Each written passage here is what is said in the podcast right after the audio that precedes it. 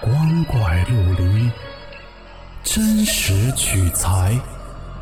老黄故事之民间怪谈正在讲述。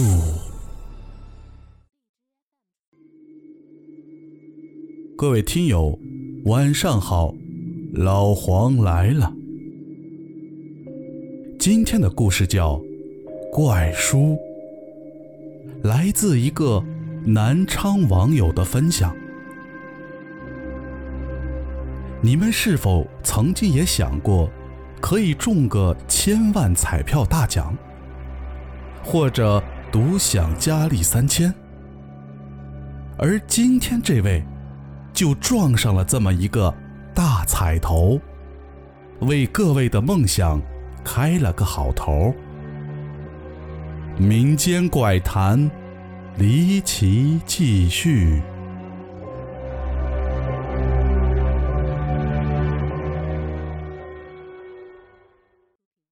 这是我一个跑代驾的朋友说的。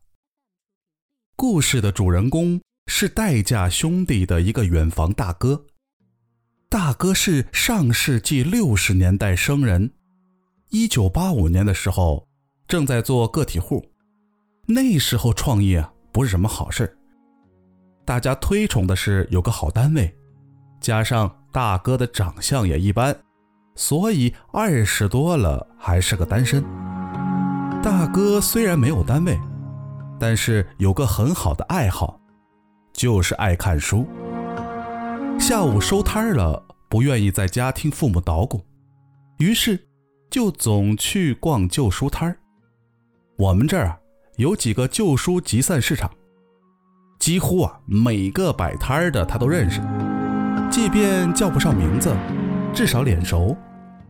可那天下午，他却在市场里看到一个从没见过的老头。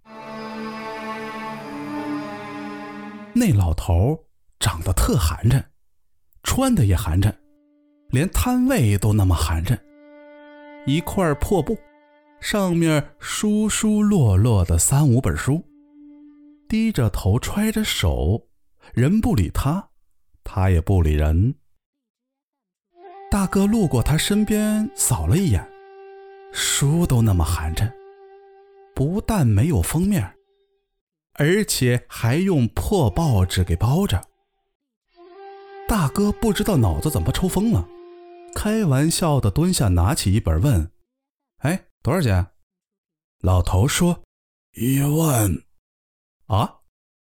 他怀疑自己的耳朵坏了。八五年，一万块，这老头疯了吧？大哥拿他开玩笑，哼，一分钱卖吗？拿走。大哥也傻了，这可是漫天要价，就地还钱啊！反正一分钱也没什么损失。兴许还能淘到一些老物件呢，大哥也就没想那么多，把书给买走了。爱看书的人买回家恨不得马上看，这次大哥可没兴趣，自己还安慰自己呢：“哎，就当给要饭的了。”晚上睡觉，躺床上没事他随手翻开，咦？这里边是从没见过稀奇古怪的东西，怎么招财招桃花啊？怎么除小人远行保平安？等等等等，一句话，全都是封建迷信。大哥做个体户接触的人杂，港台来的美女画册他都看了不少，这东西啊，真没见过。看了两页，发现上边的方法也不复杂。要不挑一个试试？于是就毫不留情地挑了一个招桃花娶媳妇儿的。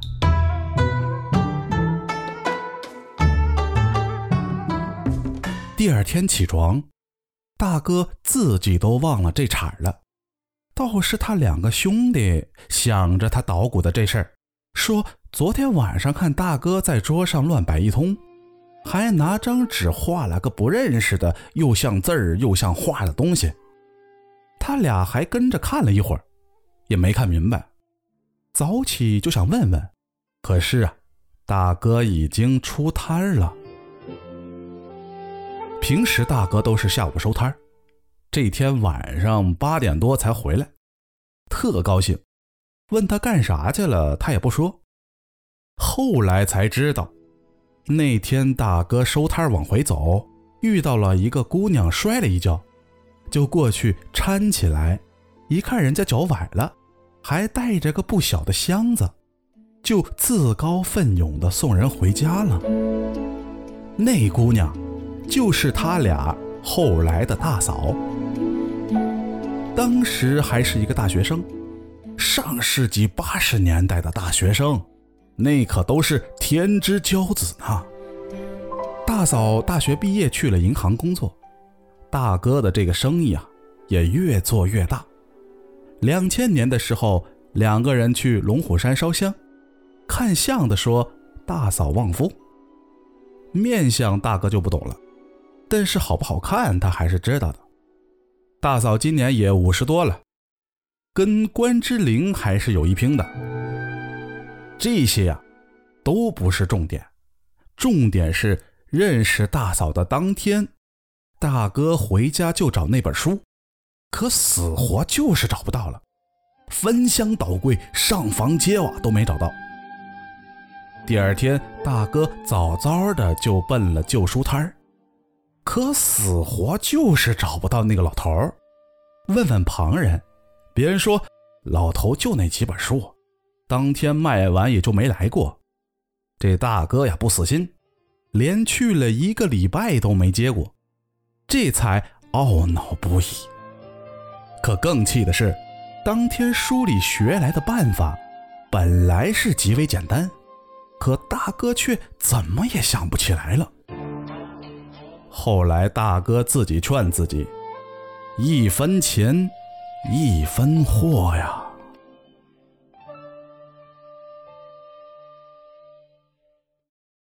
好了，故事讲完了。如果您觉得好听，请订阅专辑哦，更多精彩等着您。